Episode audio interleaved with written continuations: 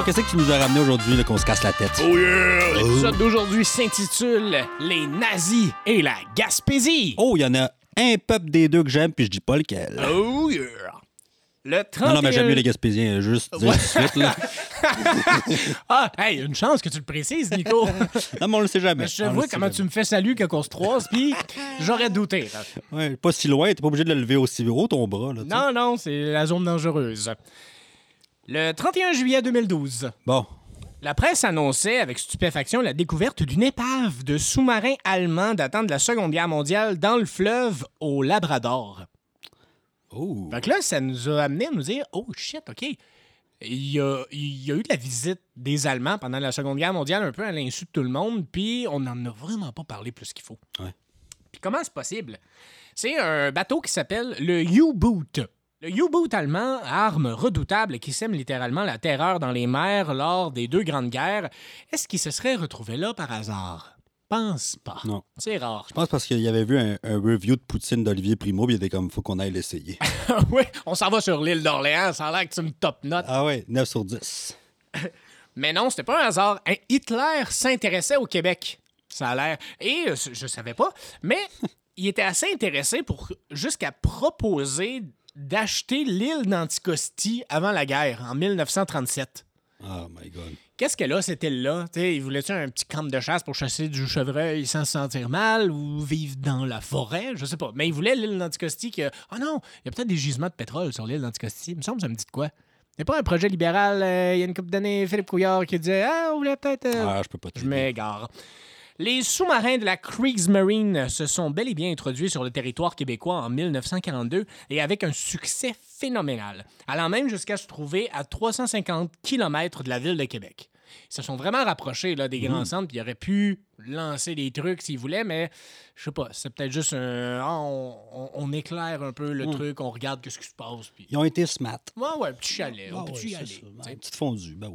Avançant furtivement dans les eaux du fleuve Saint-Laurent, les Allemands parviennent à y torpiller plus de 26 navires entre 42 et 44 dans ce chapitre inconnu de l'histoire du Québec. Fait qu'il y a eu un petit chantier de guerre quand même sur le fleuve au Québec pendant la guerre mondiale. Moi, je savais pas ça. Je savais pas? Personne ne le savait. Mais connu surtout parce que aucune province canadienne n'a inclus la bataille du Saint-Laurent dans son programme d'études en histoire. Ouais. Remontons le temps. Cette bataille est en quelque sorte une des retombées euh, dans la bataille de l'Atlantique qui a pour objectif la maîtrise des routes commerciales entre l'Europe et l'Amérique du Nord.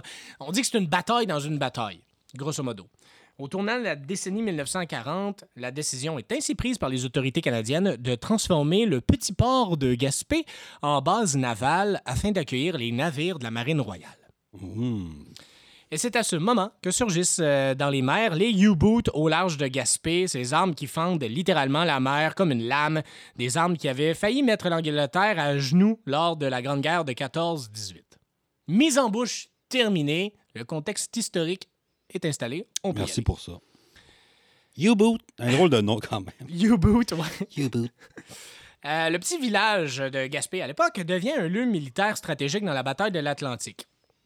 L'armée tresse un filet anti-sous-marin fait de câbles d'acier en travers de la baie de Gaspé et des militaires par milliers sont dépêchés dans la région. On dit que des masques à gaz sont distribués, un couvre-feu est appliqué. On appelle le blackout parce qu'on doit calfeutrer les fenêtres une fois le soir venu et un corps de protection civile composé de citoyens volontaires est mis sur pied pour patrouiller les rues puis détecter les gens louches. OK. Belle vibe. Ce qui est la fois la plus région au monde. Quand même, là. Tu fais, hey, toi, puis toi, là, à soir, là, promenez-vous. Si vous voyez quelqu'un de bizarre, venez me le dire. Le bizarre est très relatif. Qu'est-ce qui est considéré comme louche? Je sais pas s'il y a une petite liste de, OK, la personne à boîte. Hmm, weird. Ouais, J'ai ouais. pas entendu parler que quelqu'un avait mal aux pieds ici là, cette semaine. On prend note. Tu sais, meilleur job. Trouver les gens louches. Moi, j'aurais beaucoup trop de critères de sélection. Puis aussi, ils se connaissaient tous là, dans ce temps, genre là-bas. Ben Euh, oui, dans ce- ben oui. Tu le sais vite, là, qui c'est qui file pas. Ouais, ben oui, c'est ça. Des guetteurs euh, scrutent en permanence les eaux du fleuve. Tout est modulé en fonction des impératifs de la guerre, illustrant le caractère total de ce conflit. On dit même qu'un journaliste de la presse a écrit Les Gaspésiens ont l'œil ouvert. Chaque Gaspésien est devenu un guetteur en service 24 heures par jour. Ça dit ce que ça C'est vraiment nice. C'est malade. Un climat de vigilance s'installe, mais personne ne se doute que les Allemands vont s'aventurer jusqu'en Gaspésie. Le 11 mai 1942 survient l'inattendu. Ben, voyons donc, toi. Et là, euh, je rapporte des euh, propos de. euh, ben, en fait, on parle de Carl Turman, un commandant. Il disait Il faisait encore nuit lorsque le sous-marin U-553, un nom clairement moins le fun que U-Boot, Ah oui, dit en passant, commandé par le commandant Carl Turman, remonte à la surface un peu à l'est de Rivière-au-Renard dans la péninsule de Gaspé. Mais voici qu'avant minuit, il aperçut un cargo qui venait vers lui. Il le laissa s'approcher, puis lança deux torpilles qui touchaient le cargo de plein fouet. Oh. Et là, je, le fa- je trouve ça le fun qu'on commence à parler de torpilles parce que euh, j'ai plusieurs histoires de les nazis et la Gaspésie. Et la première parle de- d'une de, ces torpilles.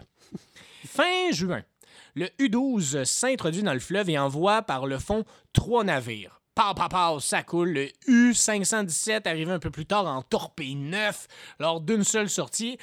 Une des torpilles, ayant raté sa cible, atteint les côtes du village de Saint-Yvon. Oh. John Kinch, un survivant de l'attaque du U-517, a déclaré dans le Les Journaux de l'époque Ouais, ben, je suis allé déjeuner, j'ai commandé deux saucisses, puis j'ai eu deux torpilles à la place. Qui est le meilleur commentaire que tu Ah peux oui, faire oui. dans un journal après une attaque euh, terroriste. là. C'est un peu ça, mais c'est en temps de guerre. Là. C'est malade. Mais moi, la partie qui m'intéresse beaucoup dans cette histoire-là, c'est l'histoire de la torpille qui a touché le village de Saint-Yvon. Le 8 septembre 1942, Ephrem Poirier, Ephrem qui est probablement le prénom le plus début 1900 que je connaisse, Ephrem Poirier avait seulement 4 ans. Un bébé Ephrem, ça, on n'a pas vu depuis un bébé. Ephrem, là. Bébé. On dirait un bébé qui a la grippe, là. Il se souvient encore avec terreur de l'épisode de la torpille. Il dit C'était la fin de la journée, je m'en allais trouver mon père qui rentrait de la pêche. J'ai entendu un gros bateau chargé de bois de pulpe lâcher deux coups de sirène. Au même moment, le capitaine a changé sa trajectoire en levant la tête. J'ai entendu un bruit, puis là, j'ai vu la torpille. Hey, elle fendait la vague à une vitesse vertigineuse. C'était terrifiant. La peur me prit. Fait que ça, c'est le témoignage de la torpille. Il a vu la torpille s'en venir, il fait comme Fuck! Fuck!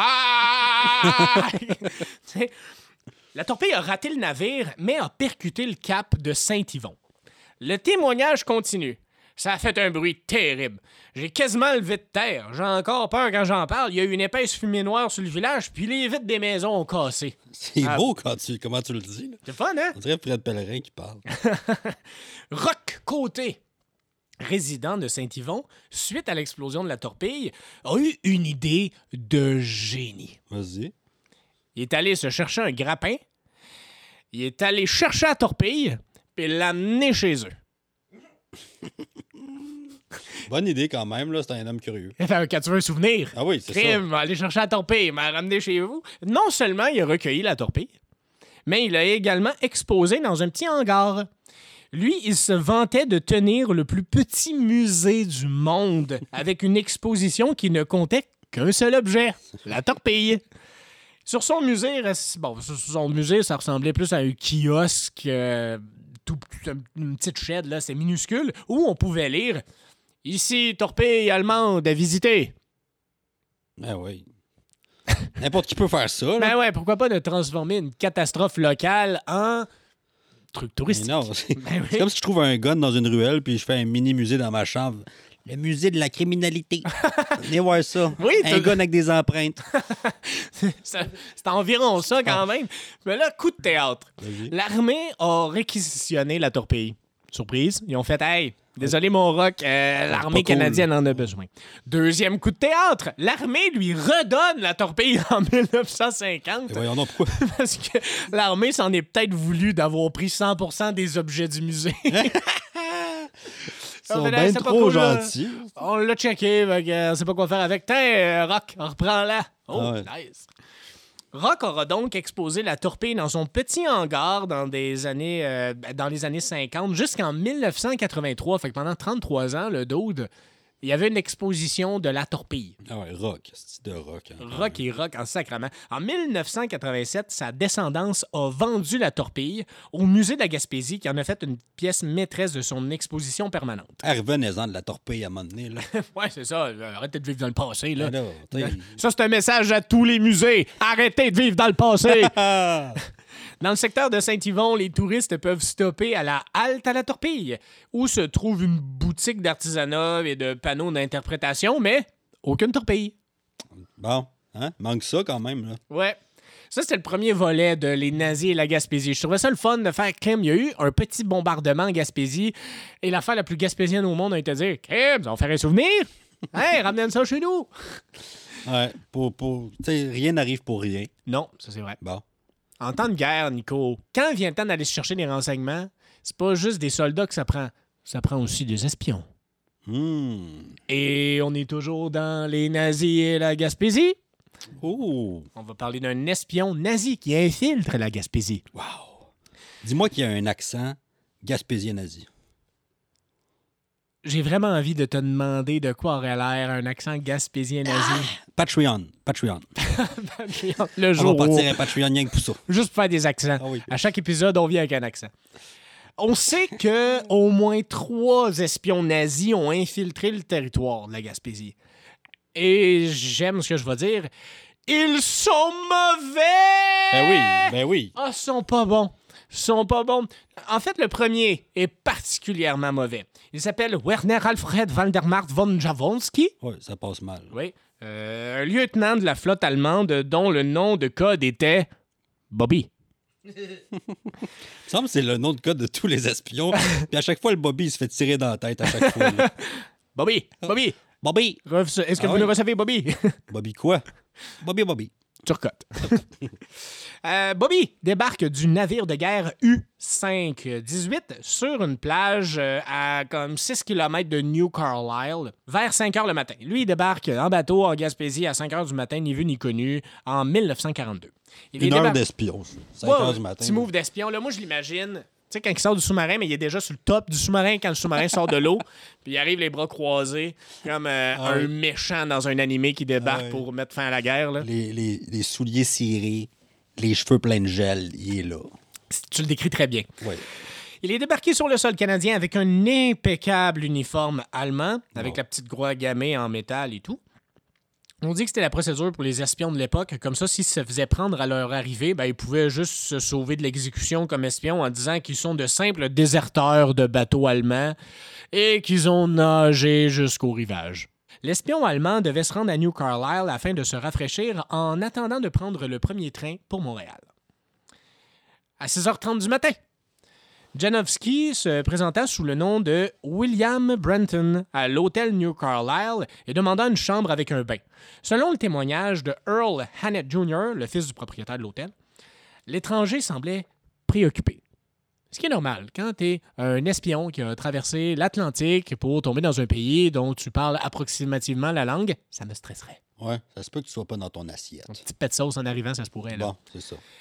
Rapidement, M. Hannett décela des incohérences dans le discours de l'étranger. De...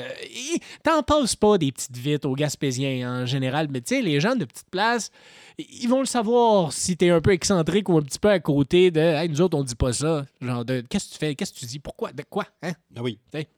Ils voient des Montréalais arriver, puis ils sont comme Bah, Montréal. Hey, puis je veux dire, si t'es un espion, rôde tes menteries. Teste-les. Ouais, ouais, teste-les avant. que Là. rendu sur place, ça se spot vite des menteries. Surtout des menteries nazis. Et parlant de menterie nazie, on va parler des siennes. L'homme, âgé d'une trentaine d'années, affirmait avoir pris l'autobus le matin même avant de se rendre à le pied à l'hôtel. Or, il n'y avait pas d'autobus à New Carlisle. Bon, Surtout pas cette journée-là. tu t'es bien fait avoir. Fait que, euh, première menterie, déjà là, hmm, étrange. Il y avait d'autres petits indices qui disaient qu'il y avait anguille sous roche. Ouais, genre le, le signe nazi tatoué dans le cou. Là. Non, ça, il l'a enlevé. Il Ah, l'a enlevé sa ah, il l'a camouflé. Ouais, ben en fait, eux autres, ce qu'ils faisaient, c'est qu'ils Un arrivaient logo sa- chinois. en fait, c'est qu'eux, ils arrivaient dans leur kit sur la plage, comme ça, s'ils se font prendre puis qu'ils ont encore leur kit, ben, ils disent qu'ils ont déserté, sachant qu'il n'y a personne. Eux autres, ils enlèvent leur kit, se changent et le mode espion commence. Tu comprends? Ouais. Ouais, on est là. Les autres indices qui disaient que c'était un menteur, euh, l'étranger parlait anglais avec un accent parisien, ce qui se spot rapidement Ouais, mais ça en peut, Gaspésie. il voyage. tu. Ben ouais, tu dis c'est quoi un bar à choix, c'est pas c'est quoi, pas un Gaspésien. Déjà là, Hmm. c'est bizarre. Ses vêtements avaient une coupe européenne, euh, puis quand il a payé euh, ses cigarettes, il a tendu un, vieux- un vieux billet d'un dollar canadien qui était plus en circulation depuis des années. Il a pas fait ses devoirs. Euh, on dit que le jeune Annette remarqua aussi une odeur spéciale émanant des vêtements de Janowski, comme si quelqu'un sentait le renfermé après être voyagé pendant deux semaines d'un sous-marin qui respire pas. Ah, Étrange. c'est ça. Tu peux pas ouvrir les fenêtres là-dedans, c'est pas utile. En plus, tu sais, là, on dit qu'il il, il- il parle anglais avec un accent parisien, il, il- il fume des tops, il a laissé une boîte d'allumettes belge qui portait pas le sceau du gouvernement canadien, puis à ce moment-là, le gouvernement canadien mettait tout, le temps une étampe sur tous les paquets d'allumettes qui venaient du Canada. OK, là, t'arrives, tu parles anglais avec un accent de Paris, t'as des allumettes de la Belgique, c'est une coupe européenne. Quels autres indices tu veux donner? Ah ouais, on dirait que quelqu'un qui est allé fouiller dans le costumier. Là, puis, Ouais. ah ouais, ça, ça, Comme ça. La friperie de Berlin, toi. Ouais. Moins de trois heures après son arrivée. Moins de trois heures après son arrivée. Avant même que le jeune Hannett puisse confirmer ses doutes, l'étranger quitta- acquitta ses factures, reprit ses valises et repartit s'asseoir à la gare pour prendre un café en attendant le prochain train. On doute que ça, ça va être dans pas longtemps qu'il va se faire pogner. Ouais. Le jeune Annette le suivit, alla s'asseoir avec lui, lui offrit des cigarettes sans toutefois lui offrir le feu pour les allumer. Il observa ensuite l'étranger utiliser les mêmes allumettes belges qu'il va- qu'il avait laissées à l'hôtel. Ses doutes étant de plus en plus grands, Earl Hannett Jr. décide donc d'alerter le constable Alphonse de la police. Quand même des bons enquêteurs. Tu sais, moi, les allumettes belges, Ouais, ben j'aurais pas maintenant, allumé, moi. c'est pas pareil aujourd'hui, Ouais, mais pas- effectivement, dans le temps, il comme les allumettes belges. Fuck en tabarnak, j'appelle la Ah police. ouais, c'est quoi ton vrai nom? On l'avait dit, hein? Les Gaspésiens observaient les gens louches. Oh oui. Alphonse de la police provinciale du Québec. Lui, euh, il a embarqué en vitesse dans un wagon alors que le train quittait la gare et est parti à la recherche de l'étranger avec la description que lui avait fait le jeune Hannett. Quand il aborda l'étranger dans le train, celui-ci répliqua qu'il répondait du nom de William Brenton et qu'il était un vendeur de radio de Toronto. Il a gardé cette version-là jusqu'à ce que Duchesneau lui demande de fouiller ses bagages, puis à cet instant, euh, Duchesneau étant Alphonse, là, le policier, Oui. euh, au moment où on fouille les bagages, Janowski a tout avoué.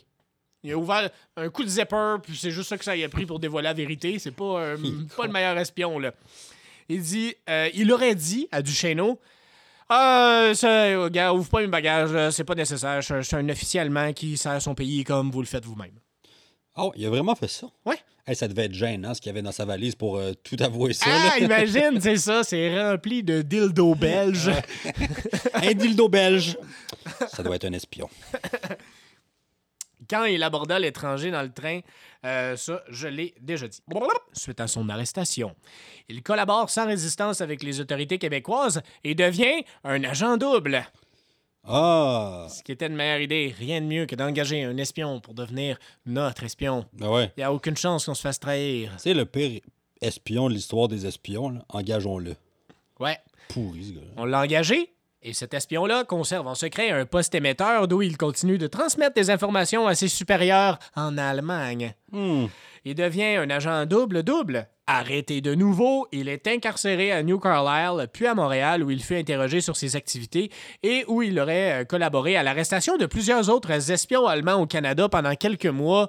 Fait que c'est devenu un agent double-double-double. Genre, il, il a crossé Ouais, le ouais, gouvernement pour crosser l'autre gouvernement pour hors-crosser. le- En tout cas, il y a trop de couches à ça, j'ai mal. Il y a trop de doublage, là. Ouais. Tu sais, si t'es pas capable d'être un espion double, Hey, double-toi pas encore, là. juste, il est pas capable d'être un espion simple. Non, c'est ça. Là, tu veux le doubler et Oui. le tripler? Ah, c'est ce qui est lourd. Non, non. Balle dans la tête. Pourquoi il était là, lui? Pourquoi? Ben, il avoue notamment avoir eu l'intention de se rendre à Montréal afin de contacter euh, un certain Adrien Arcan, chef du Parti national social chrétien. Je sais pas pourquoi. Lui, il avait une mission précise quand même dans sa tête, là. Ouais, qu'il a vraiment pas accompli. Et là, je la vois, là, la question qui brûle toutes les lèvres. Entre son arrivée et sa capture, Ben oui, combien de temps ça a pris? c'est ça. 12 heures. 12 heures. Il a même pas eu le temps d'écouter un show de Jean-Marc Parent qui s'est fait arrêter. tu sais, 12 heures. T'es arrivé, t'as même pas le temps de voir le soleil se coucher que toi t'es en dedans. Ouais. Wow! 12 heures, man. 12 heures. Tu mets pas dans ton CV que t'es un espion dans ce temps-là. Tu sais, tu- Non, je suis un. euh, Je, suis stagiaire. t'es un voyageur stressé, là. C'est ça que t'es, là. Ça, c'était notre premier espion. Deuxième espion, maintenant.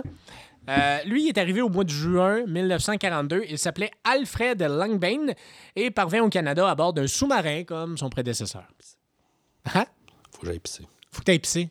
Bon, Fait on arrête, on va couper, puis on va reprendre au deuxième. parfait. Ça dérange-tu? Non, c'est bon. Non, parce que j'ai vraiment mal à vessie. J'étais comme, yo, je peux pas continuer comme ça. Cet interlude urinaire bien involontaire de notre part est une présentation de Nicolas Gabrielli. Pour un échantillon, écrivez-nous pépitehistorique at gmail.com.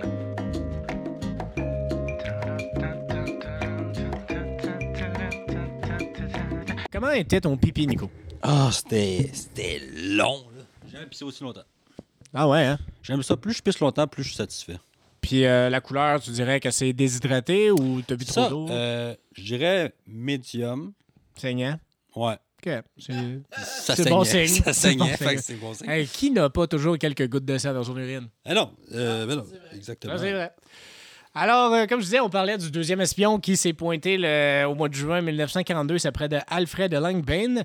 Et il est arrivé au Canada en sous-marin, comme je disais, comme son prédécesseur. Il était-tu meilleur? Avec swag. Dis-moi dis qu'il était meilleur un peu, là. Je veux pas rien spoiler. Lui, il a séjourné quelque temps au Nouveau-Brunswick, à Saint John, avant de se rendre à Ottawa.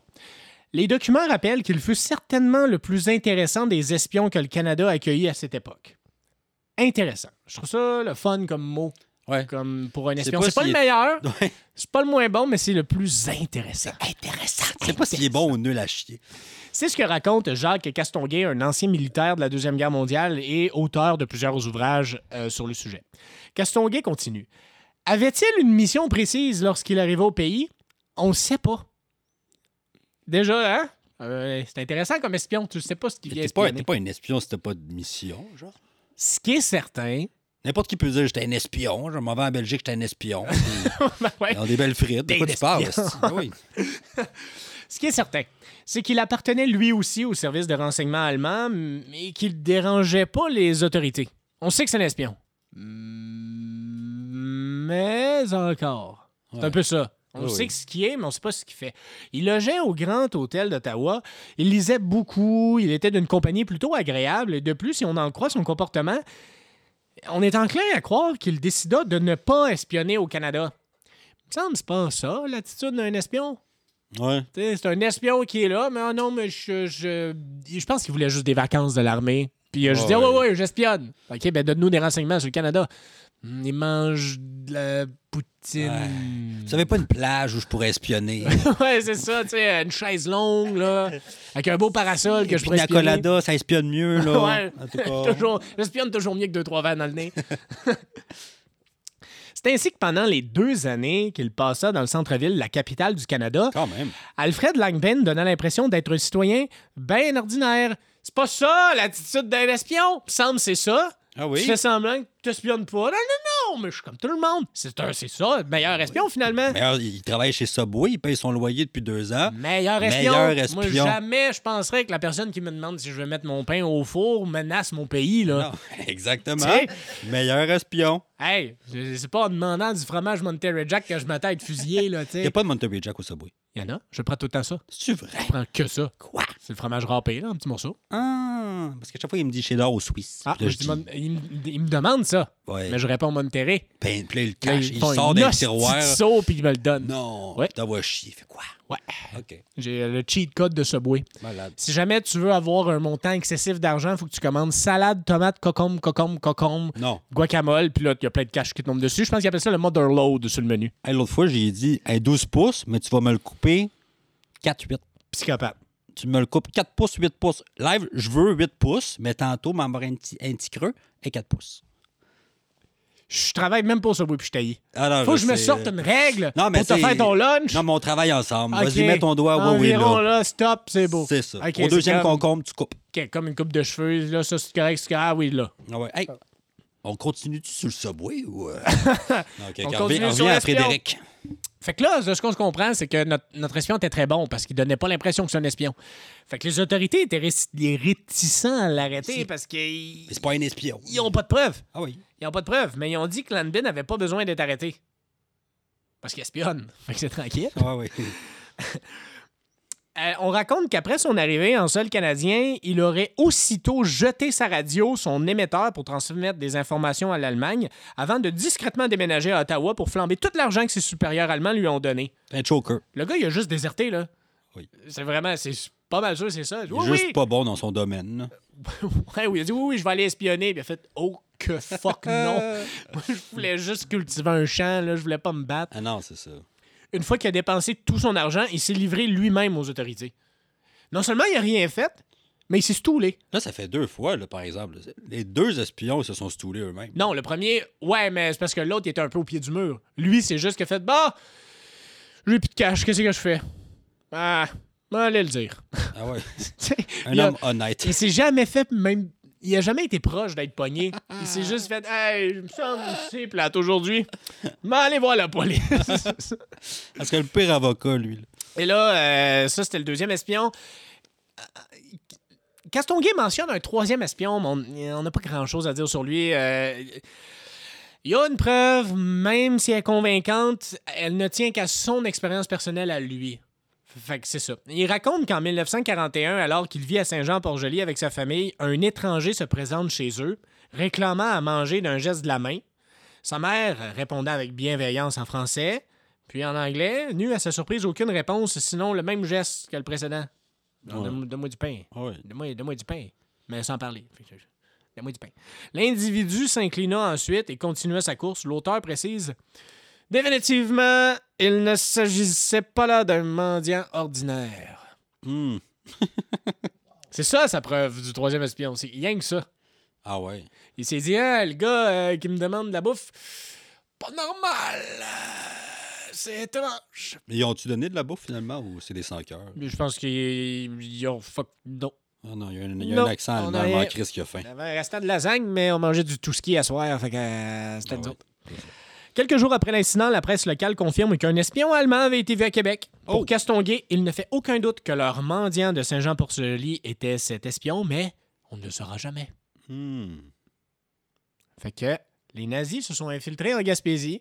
Pas longtemps, sont- pas de. Mais ça me fait rire. Tu sais, la morale de tout ça, c'est que, OK, il y a eu un historique de guerre en Gaspésie avec les nazis. Qu'est-ce qu'on tire de ça? On a fait un musée avec une torpille, on a pogné une espion nucléaire là, en 12 heures, puis euh, l'autre, euh, il, il habitait à Ottawa. ah ouais, c'est ça, là. Nos, nos grands témoignages de temps de guerre au Québec, c'est qu'on a fait un musée avec une arme de destruction. C'est ça. Ouais. Tu sais, t'as des pays qui ont été ravagés par un nombre de décès qui est trop gros pour se l'imaginer. Puis nous, ben, on fait des attractions, puis euh, c'est des anecdotes. En tout cas, moi, je te verrais être espion, toi. C'est vrai? T'es un homme passe-partout. Hey, honnêtement, là, Tu pourrais être banquier ou vendeur de coke.